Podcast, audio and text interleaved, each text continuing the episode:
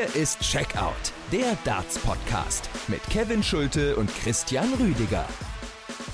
Ein ziemlich interessantes, ein ziemlich aufschlussreiches Darts-Wochenende liegt da hinter uns. Bo Graves dominiert und das ist sogar noch milde ausgedrückt. Das vierte Wochenende der Women's Series. Was für ein Wochenende für die 18-Jährige, die zeigt, wer die aktuell beste Dartspielerin der Welt ist. Fallon Sherrick war nicht dabei in Hildesheim. Das liegt an den World Series. Das letzte Turnier der World Series hat in Neuseeland stattgefunden am Wochenende.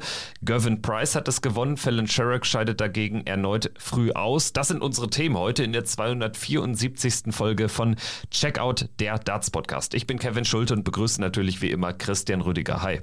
Hallo Kevin, ich grüße dich und natürlich auch alle, die uns wieder zuhören. Ja, wegen dieser Themenvielfalt freue ich mich ganz besonders auf die heutige Folge. Bin dankbar fürs Einschalten, Freunde. Check out der Darts Podcast powered bei Sport 1. Ihr hört diesen Podcast natürlich bei Sport 1, aber auch auf mein Sport Podcast, Spotify, Apple Podcasts und auf allen anderen gängigen Plattformen sonst. Christian, lass uns zunächst, bevor wir über die Women's Series sprechen, über die World Series sprechen. In Neuseeland in Hamilton hat am Freitag und Samstag das letzte Turnier dieser Dreierreihe in Down Under stattgefunden und Gavin Price hat dieses Event gewonnen. Er gewinnt das walisische Finale gegen Johnny Clayton nach einem 2 zu 4 Rückstand. Gewinnt er sechs Lecks in Folge und demzufolge ist er dann auch am Ende der verdiente Champion.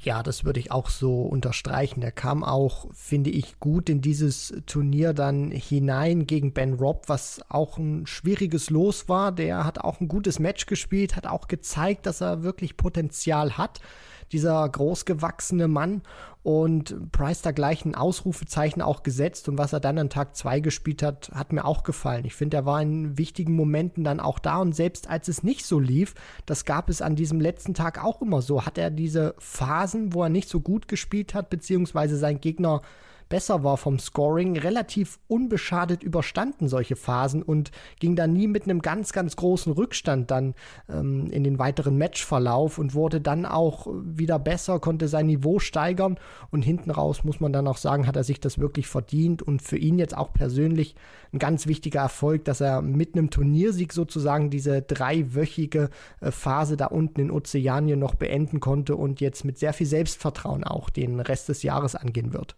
Also ich bleibe, wie gesagt, dabei, dass das verdient gewonnen hat. Zur Wahrheit gehört aber auch dazu, du hast es so ein bisschen angedeutet, dass er jetzt nicht die astronomischen Darts ausgepackt hat. Brauchte er allerdings auch nicht, denn das Turnier fand jetzt nicht unter dem allerbesten Niveau statt, um es mal so auszudrücken. Klar, in der ersten Runde gegen Ben Robb, gegen den großen Neuseeländer, da hat er wirklich einen tollen Auftritt hingelegt mit einem knapp 105er Average, aber dann am Finaltag reichen ihm eben 94, 92 und 93 Punkte für Siege über James Wade, Dimitri Vandenberg und Johnny Clayton.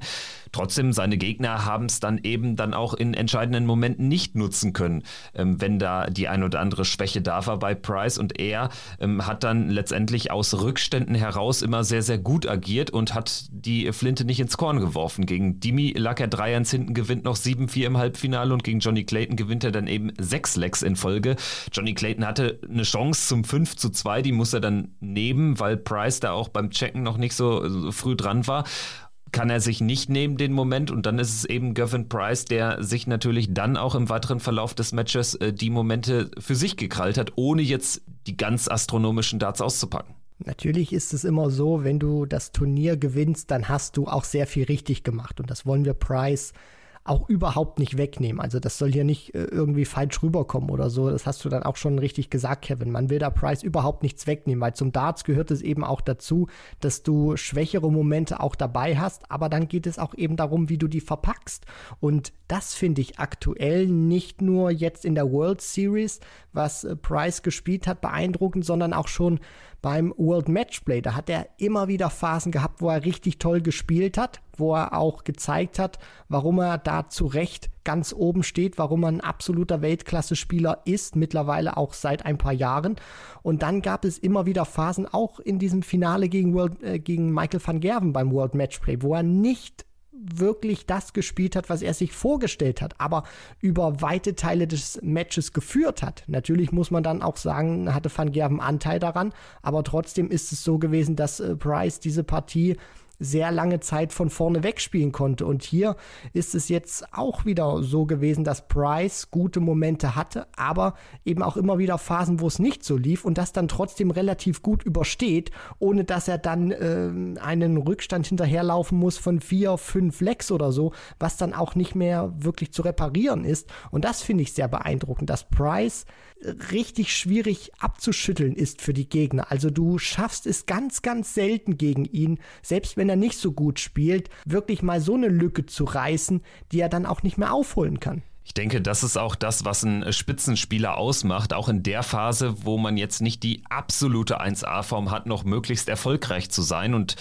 ich denke, das trifft auf Gervin Price wie äh, auf kaum einen anderen derzeit zu. Er zieht ins Finale beim Matchplay ein, holt da massig viel Preisgeld, kann oder muss vielleicht dieses Finale sogar dann äh, gewinnen, weil er so früh so deutlich vorne lag. Aber trotzdem war der Turnierverlauf jetzt nicht so, äh, dass man sagen musste, er war komplett unschlagbar. Ne? Also wir erinnern uns alle an Martin Schindler, der eine sehr gute Chance hatte, ihn sogar in Runde 1 zu bezwingen. Jetzt im Rahmen der World Series äh, ist es eben häufig ähnlich und ganz besonders jetzt in Neuseeland so, dass er gerade an diesem Finaltag diese äh, Topspieler alle schlägt, ohne aber jetzt äh, die allerbesten Darts auszupacken. Und äh, zur Wahrheit gehört dann eben dazu, er unterschreitet ein gewisses Niveau auch gar nicht mehr. Und das, das ist so ein bisschen, finde ich, der Unterschied zu seinem großen Widersacher äh, da vorne in der Order of Merit, Peter Wright, der doch regelmäßig, was heißt regelmäßig, aber in einer Zeit, wo er dann eine Formkrise durchlebt, die jedes Jahr so irgendwann auf Peter Wright äh, zukommt, Anfang des Jahres, dann äh, ist das Niveau doch deutlich niedriger als in der relativ formschwachen Zeit eines Gavin Price, um das mal so zu vergleichen. Ja, und was äh, auch ein großer Vorteil in dieser Phase von Price ist, das ist mir jetzt auch aufgefallen in der World Series bei diesem letzten Turnier, was er gewinnen konnte, wo er Lecks hatte oder Phasen, wo er nicht gut gespielt hat, dann ist er auch natürlich von der Körpersprache das ein oder andere Mal sarkastisch, aber er nimmt das auch gut wahr, wann er dem Gegner auch mit seiner Körpersprache wehtun kann. Und dann spielt er vielleicht mal ein 18 Data oder 19 Data, ist damit nicht zufrieden, aber brüllt dann die äh, Bühne zusammen, als hätte er hier gerade den 9 Data geworfen und signalisiert somit auch seinem Gegner, von der Körpersprache her, dass er wirklich auch präsent ist, dass er diese Phase auch mental gut verpacken kann.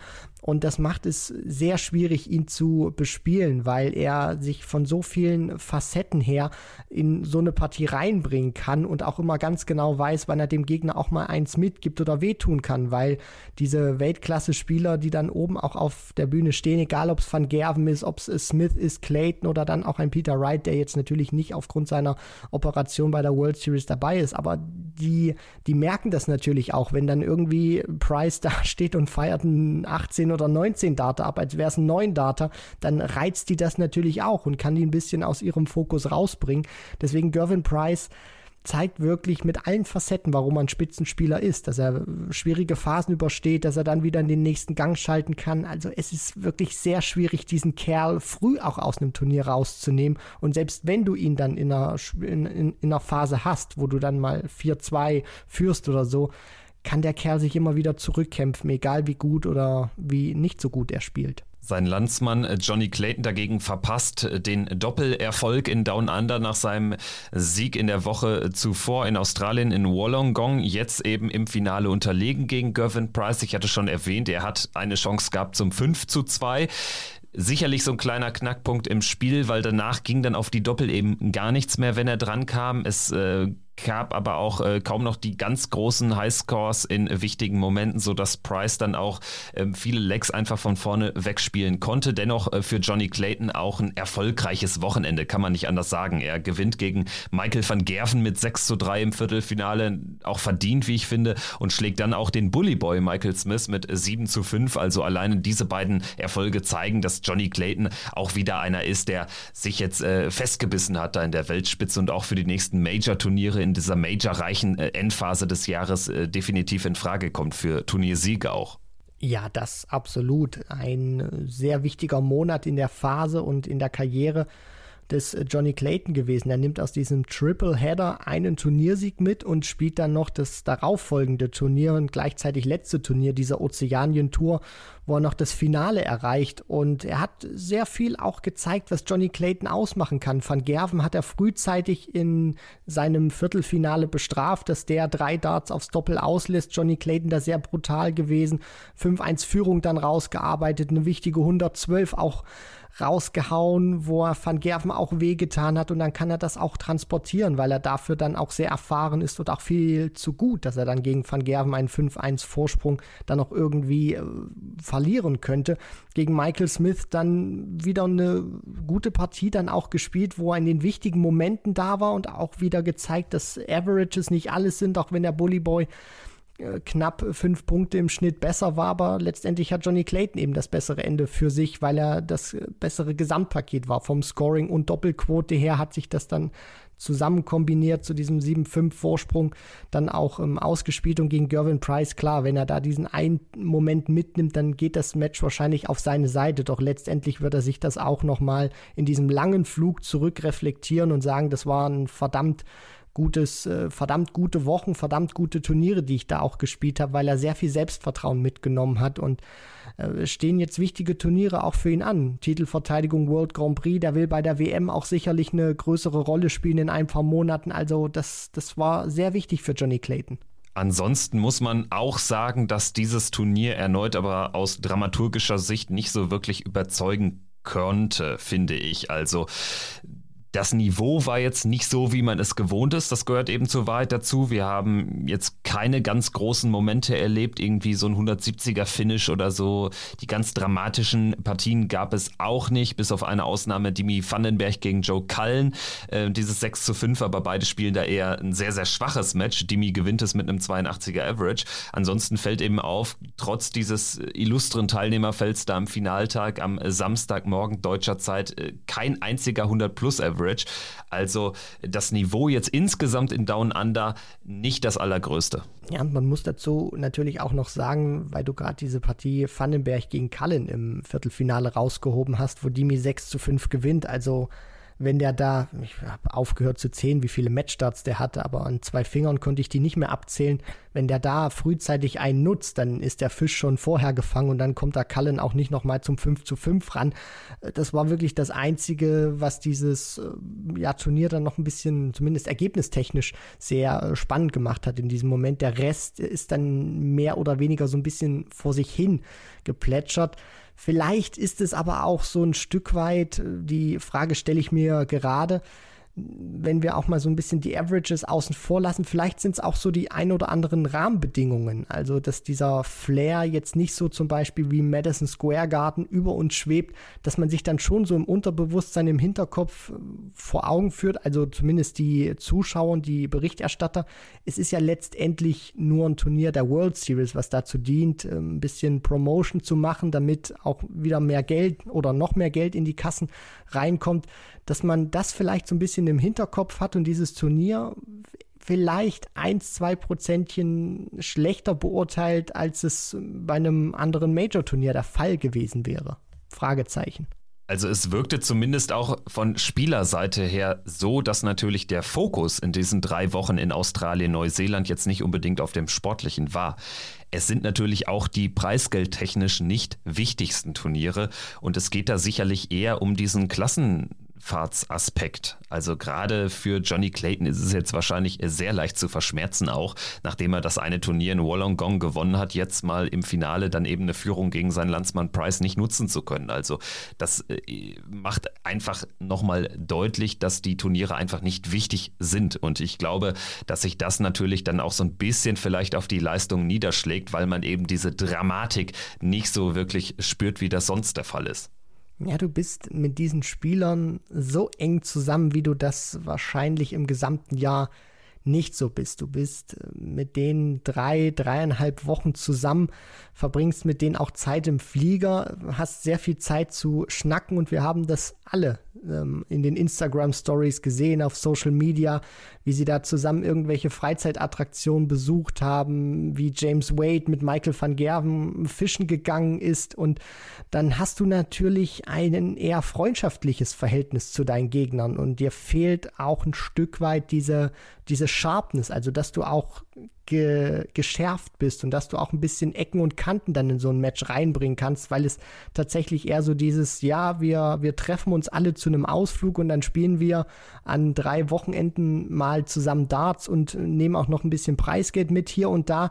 Nur das ist nicht dieser wichtigste Aspekt. Also das, das Sportliche ist an so einer Reise eher das Untergeordnete. Es geht wirklich darum, diesen Sport dann auch in Ozeanien größer zu machen oder ähm, noch ein bisschen die Topstars zu präsentieren, damit man den ein oder anderen Australier oder Neuseeländer in den nächsten Jahren ähm, mit dazu bringen kann, vielleicht auf die Tour oder die sich das auch trauen, diesen Schritt gehen zu wollen, wie ein Hatter das jetzt gemacht hat. Und dann fehlt dir vielleicht auch so ein bisschen diese, diese, diese Schärfe dann reinzubringen in so ein Match, weil die Spieler werden da schon wirklich sehr luxuriös behandelt. Das, das Preisgeld wird denen, glaube ich, auch relativ egal sein, weil sie bekommen auch alle eine Antrittsgage. Also da ist das Sportliche eher ein bisschen untergeordnet und dieser Werbe- und Marketing-Aspekt steht ja da ganz groß im Vordergrund. Vielleicht äh, gibt es eine Ausnahme in diesem äh, PDC-Teilnehmerfeld und zwar Fallon Sherrock, denn äh, für sie stand da jetzt auch sportlich ein bisschen was auf dem Spiel, nachdem sie zuletzt nicht so gut Leistung gezeigt hatte stand der Fokus schon sehr auf sie gerichtet, zumindest in dieser Darts-Bubble. Und sie konnte jetzt ähm, tatsächlich ihre Kritiker nicht lügen strafen, denn sie ist erneut in der ersten Runde ausgeschieden.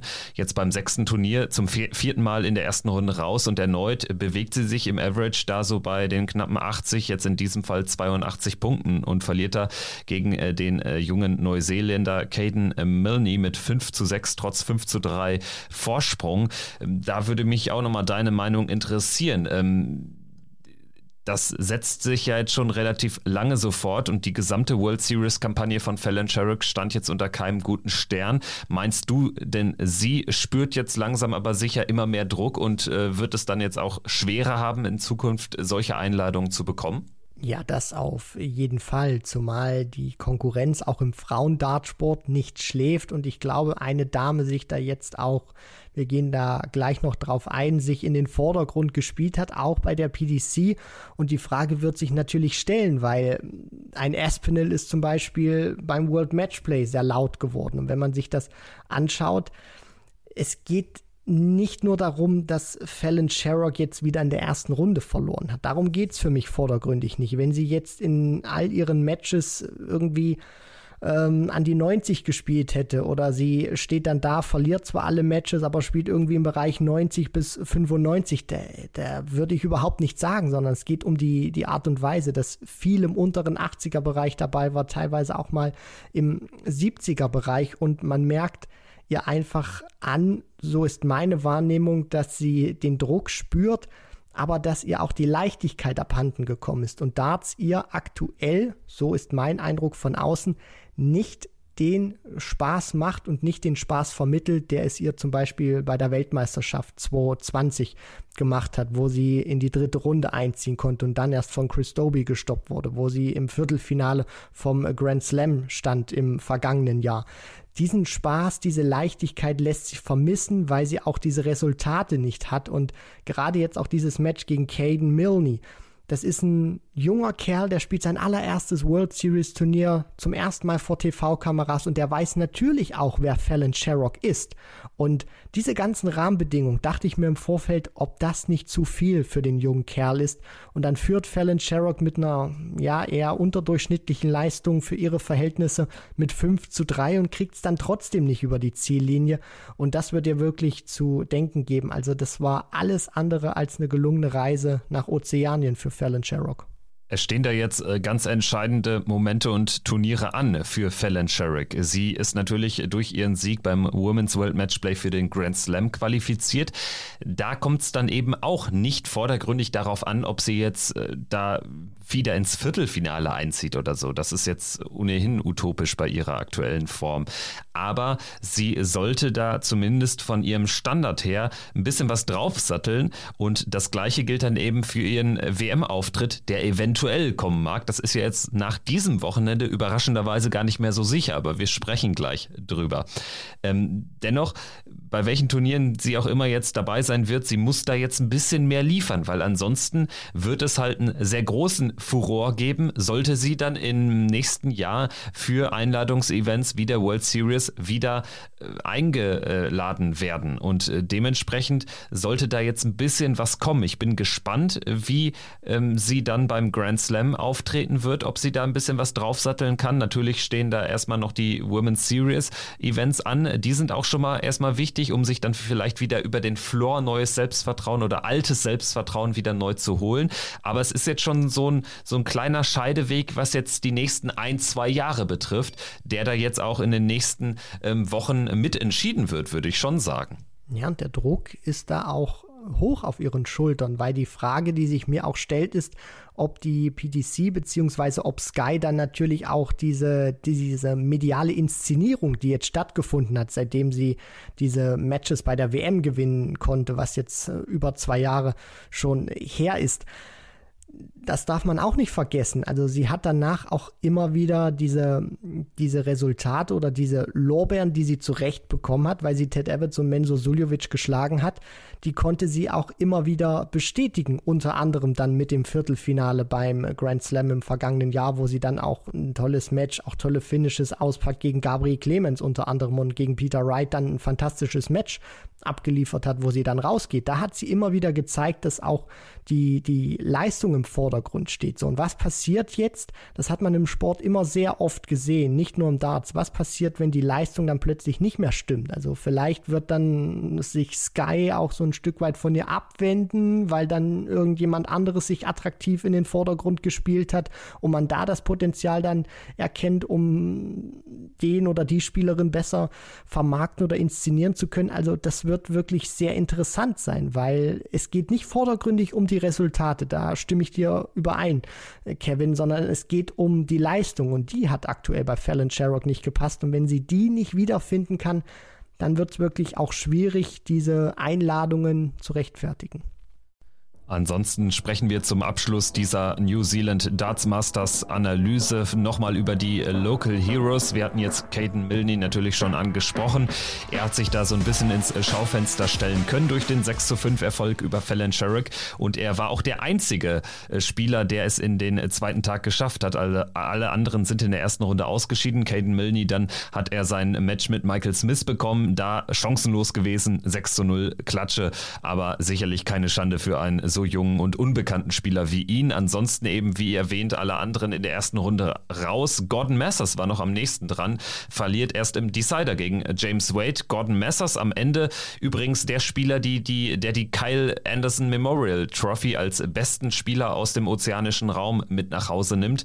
Er hat ja ein Halbfinale erreicht beim ersten der drei Turniere in Down Under und ist mit sieben Punkten da punktgleich mit Simon Whitlock, ähm, aber Messers eben mit dem besten Einzelergebnis Ergebnis, sodass er diese Trophy mit nach Hause nehmen darf. Das ist ein sehr berührender, ein sehr, sehr großer Moment auch für einen Spieler wie ihn, da zum ersten Preisträger dieser Kyle Anderson Memorial Trophy zu werden.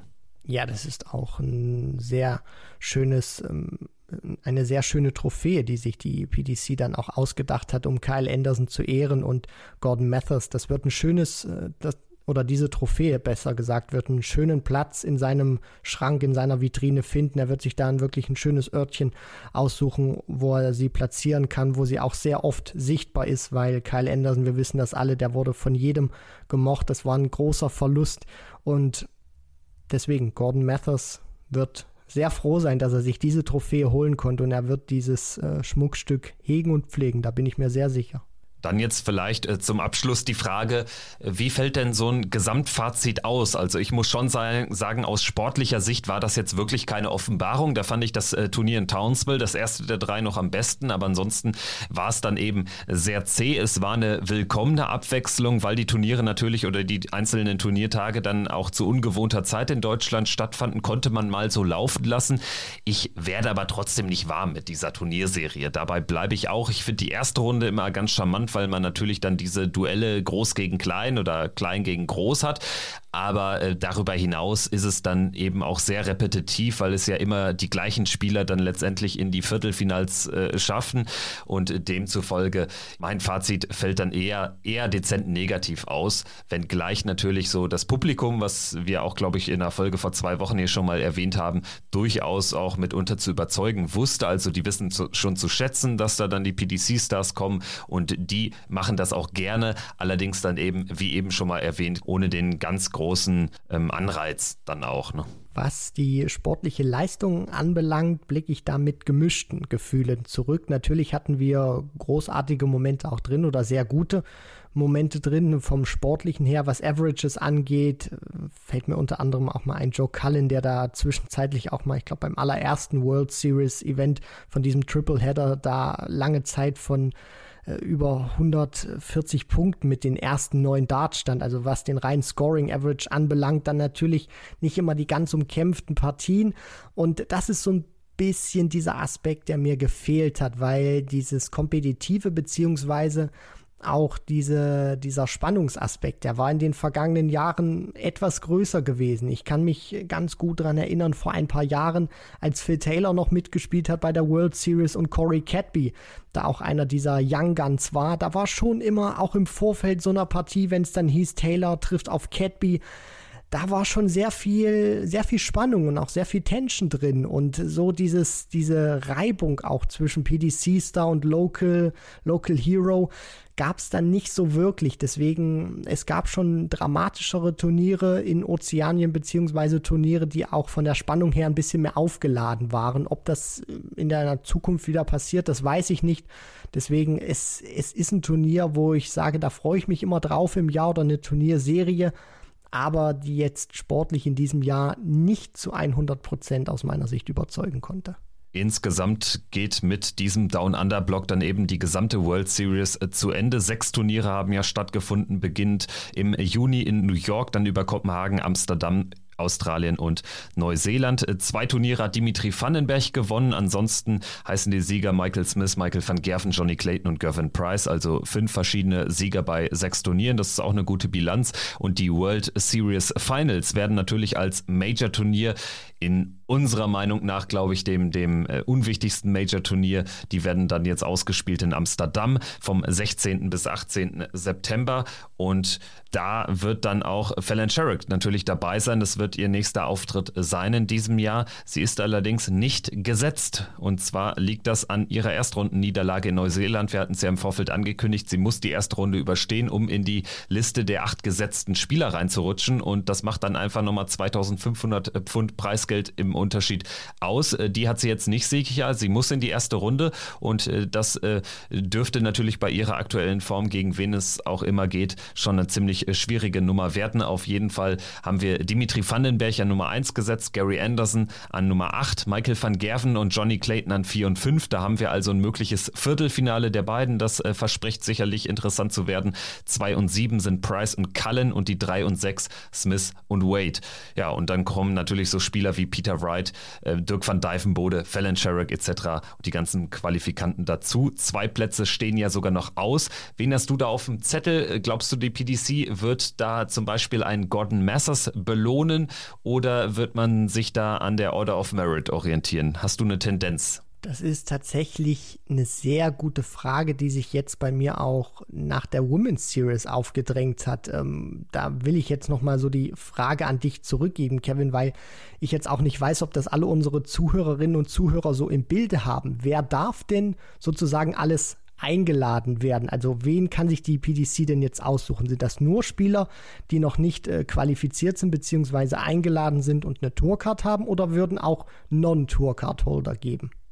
Also es ist alles möglich, soweit ich das interpretiere. Das heißt, die PDC könnte auch einen Jose de Sousa einladen, weil er in Order of Merit sehr weit vorne steht, obwohl der natürlich den Qualifier mitgespielt hat und sich nicht qualifiziert hat. Also die PDC hat sich da meines Wissens nach alle Möglichkeiten offen gelassen. Und das macht es jetzt auch für mich so interessant.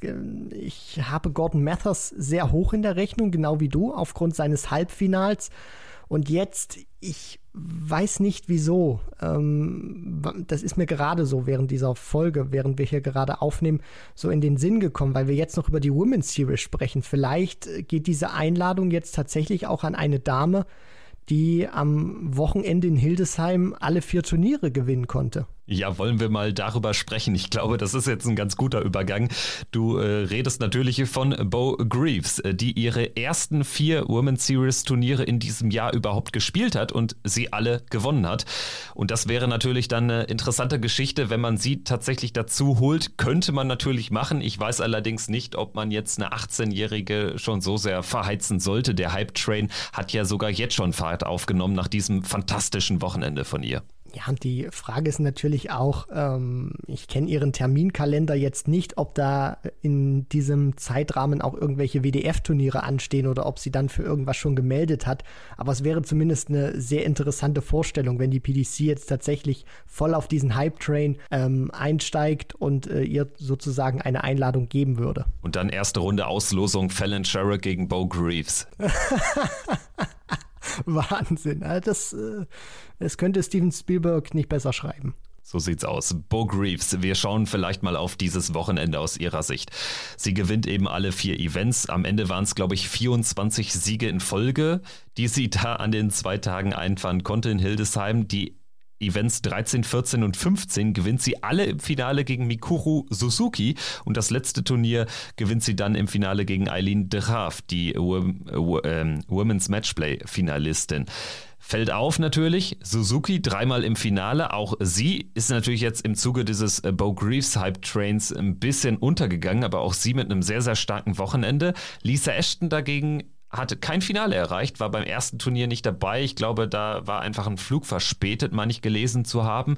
Ansonsten aber dann auch gegen Mikuru Suzuki zweimal ausgeschieden das natürlich nicht ganz so ideal gelaufen und trotzdem wird sie es verschmerzen können, denn Lisa Ashton hat sich ähm, für die WM und für den Grand Slam jetzt trotzdem fix qualifiziert. Da kann nichts mehr passieren, weil ja eben Fallon Sherrick noch in Neuseeland verweilt ist und demzufolge jetzt da ähm, kein Geld einfahren konnte an diesem Wochenende. Genau, da hat sich sehr viel jetzt getan an diesem Wochenende. Zum einen hat sich Bo Graves jetzt auch mal richtig angemeldet, was die PDC anbelangt.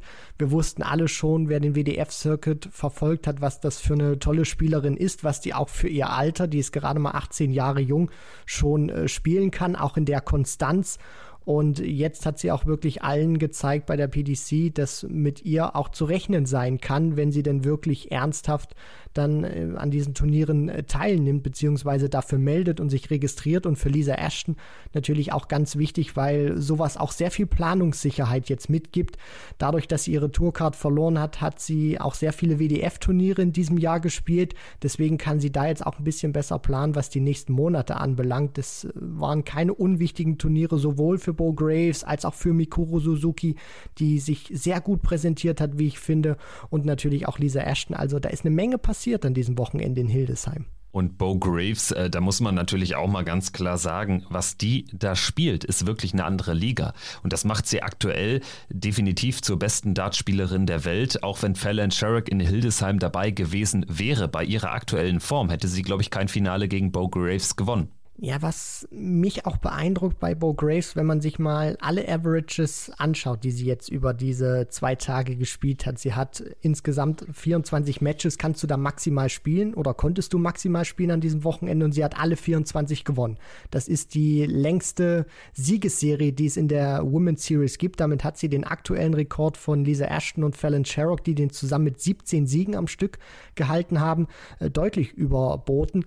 Was mir da auch auffällt, ist, dass es war wenig unter 80 dabei. Ich glaube, drei oder vier Matches von diesen 24 hat sie unter 80 gespielt und da musste sie auch gar nicht mehr spielen, weil sie da von ihrer Gegnerin nicht wirklich so gefordert wurde, dass es nötig gewesen wäre, da 85 oder 90 zu spielen. Dann auch sehr viel im Mitte 80er, hohen 80er Bereich und auch zahlreiche Averages über 90 und teilweise sogar dann Mitte 90 dabei gewesen. Also das ist in der Konstanz für eine 18-Jährige schon sehr beeindruckend und ich habe das bei der WDF-WM damals schon gesagt und sage das auch jetzt noch. Bei Bo Graves habe ich den Eindruck, wenn die 85 oder 88 spielt, dass die noch lange nicht an ihrem Leistungslimit angekommen ist. Bei Lisa Ashton oder Dieter Hetman würden wir zum Beispiel sagen, wenn die 85 oder 88 spielen, das ist eine gute Partie und ich glaube, das zeigt auch noch mal ganz gut so diesen, diesen Rahmen oder diese Sphäre, in der sich Bo Graves auch bewegt. Zumal sie ist 18 Jahre jung, also da kann ja die Entwicklung noch lange nicht abgeschlossen sein. Und äh, das macht sie tatsächlich zum Stand jetzt größten Versprechen ähm, der, der Darts-Zukunft, äh, was äh, die Spielerinnen betrifft. Und tatsächlich ist es ja auch insofern beeindruckend, als dass sie jetzt sogar noch eine Mini-Chance hat, sollte sie Ende Oktober, 29. 30. Oktober, die vier Turniere, die vier letzten Turniere auch nochmal mitspielen, vielleicht dann sogar noch zur WM zu rutschen. Lisa Ashton, haben wir jetzt schon angesprochen, ist weit vorne, ist sicher dabei im Ellie Pelli. Fallon Sherrick ist beim Grand Slam dabei, weil sie das Women's World Matchplay gewonnen hat. Also die beiden Plätze sind sowieso entschieden. Ashton und Sherrick beim Grand Slam dabei, Ashton auch bei der WM dabei. Und jetzt bleibt eben ein Platz offen noch für ähm, äh, die WM-Teilnahme. Fallon Sherrick hat 5800 Pfund, wird natürlich dann bei den letzten vier Events dabei sein und kann dann wieder aufsatteln auf ihr Preisgeld. Eileen de Graaf hat 4200 Pfund und dann kommt schon Bo Graves mit 4000 Pfund. Und wenn wir jetzt mal davon ausgehen, was heißt davon ausgehen? Wenn wir jetzt mal annehmen, sie würde nochmal vier Turniere gewinnen, was ja komplett irre wäre, dann hätte sie am Ende 8000 Pfund und dann könnte das sehr wahrscheinlich reichen. Also dann müsste Fallon Sherrick schon jedes Mal ins Finale kommen, um äh, dann noch äh, diesen zweiten Platz zu behalten. Also es gibt eine kleine Chance. Ich würde die Chance jetzt aber auch nicht für zu groß beziffern. Erstmal muss sie daran überhaupt teilnehmen und dann muss sie auch den Druck standhalten, wenn es da dann zum Beispiel zu einem direkten Aufeinandertreffen mit Fallon Sherrick Sherrick äh, käme. Also das ist dann nochmal ein ganz anderer Schnack, als so befreit und ohne Druck aufspielen zu können, wie das an diesem Wochenende der Fall war.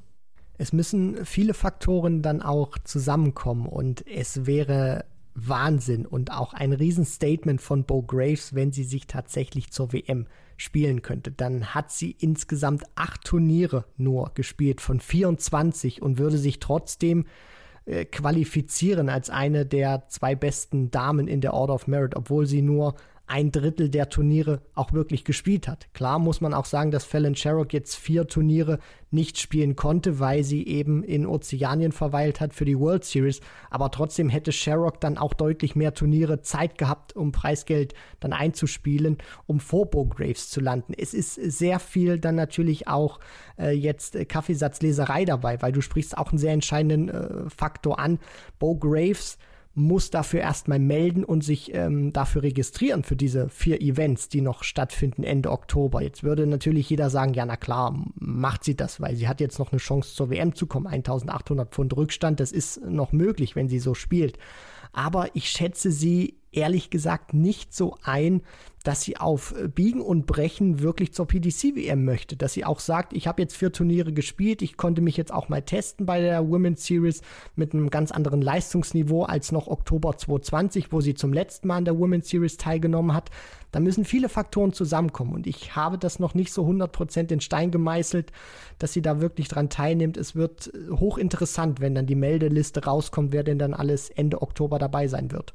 Drei Turniere, glaube ich, müsste sie auf jeden Fall gewinnen, um eine realistische Chance zu haben, weil man jetzt nicht davon ausgehen kann, dass Fallon Sherrick da jetzt auch relativ früh ausschaltet.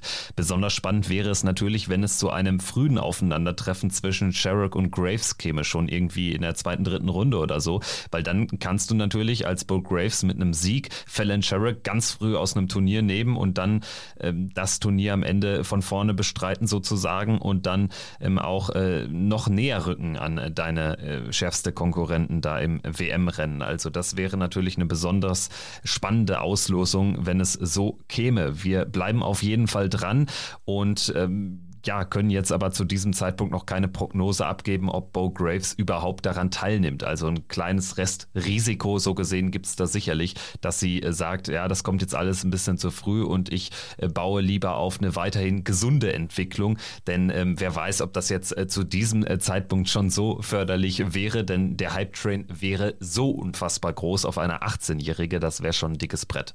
Richtig, und ihr Fokus wird auch voll und ganz darauf liegen, ihren Titel bei der WDF-WM, die dann äh, stattfinden wird, im nächsten Jahr, Anfang nächsten Jahres zu verteidigen. Da wird ihr Hauptziel darauf sein. Und ähm, sie hat das auch in der Vergangenheit schon gemacht, dass sie dann WDF-WM oder ein WDF-Block am Wochenende gegenüber der Women's Series vorgezogen hat.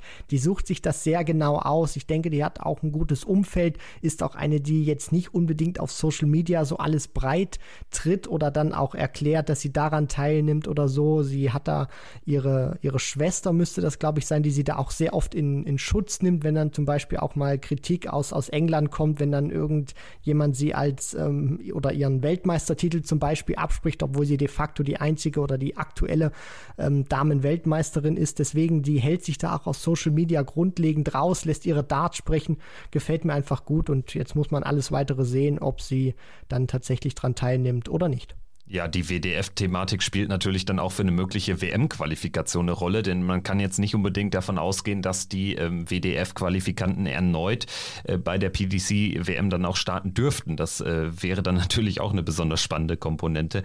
In so einem Fall würde ich mich an ihrer Stelle dann aber natürlich immer für eine WM-Teilnahme im Ellipelli entscheiden, weil da natürlich nochmal auch der mediale Fokus ein ganz anderer ist und du natürlich da auch sponsorentechnisch viel mehr mitnehmen kannst. Es ist natürlich ein ganz, ganz zwei zweischneidiges Schwert. Natürlich äh, liegt das Geld bei der PDC, aber die gesunde Entwicklung für eine 18-jährige Spielerin wahrscheinlich eher bei der WDF und dann in der punktuellen Teilnahme an so PDC-Floor-Turnieren. Also da sind wir mal gespannt, wie sich das Ganze weiterentwickelt. Ansonsten vielleicht noch ein Blick auf die deutschen Spielerinnen, denn da hat sich mit Stefanie Rennoch eine Spielerin sehr, sehr hervorgetan. Ein tolles Wochenende gespielt, ein Viertelfinale erreicht am Samstag und ein Halbfinale beim letzten Turnier am Sonntag. Und das ist wirklich ein Novum in der deutschen Darts-Geschichte. In der Geschichte der Women's Series hat es noch nie eine deutsche Spielerin so weit geschafft. Respekt. Ja, und vor allem auch der Standard, den sie gespielt hat. Wenn man sich dieses Halbfinale mal anschaut, was sie dann am letzten Tag erreicht hat, in der Runde der letzten 32, spielt sie gegen Leonie Kammern, also auch eine Deutsche, die 62 spielt, finde ich auch, ist ein, ist ein toller Wert. Da bist du so achte Runde, 24 Darts, ist ein wirklich sehr ordentlicher Schnitt. Spielt sie 74 Punkte, dann spielt sie in ihrem Achtelfinale 86,2 gegen Mikuru Suzuki die dort, ähm, ja, wo sie dann sozusagen den Lauf von Suzuki gestoppt hat, von der zweimaligen ähm, Weltmeisterin. Da unterbrochen hat mit einer fantastischen Leistung. Dann spielt sie im Viertelfinale 68. Auch wieder, finde ich, ein guter Wert, auch sehr konstant, sehr in der Breite und dann nochmal im Halbfinale 77,06 und ist dann mit 1 zu 5 ähm, leider verloren gegen Eileen de Graaf, die dann knapp 88 Punkte spielt. Also das sind ja nicht nur die Ergebnisse, die dann auch gut waren, sondern sie hat vom Standard her, auch in der Konstanz, finde ich, sehr überzeugt. Und ich kannte sie vorher noch nicht, bin ich ganz ehrlich, und äh, ja, bin, bin sehr angetan von den Leistungen, die sie da ans Board gebracht hat.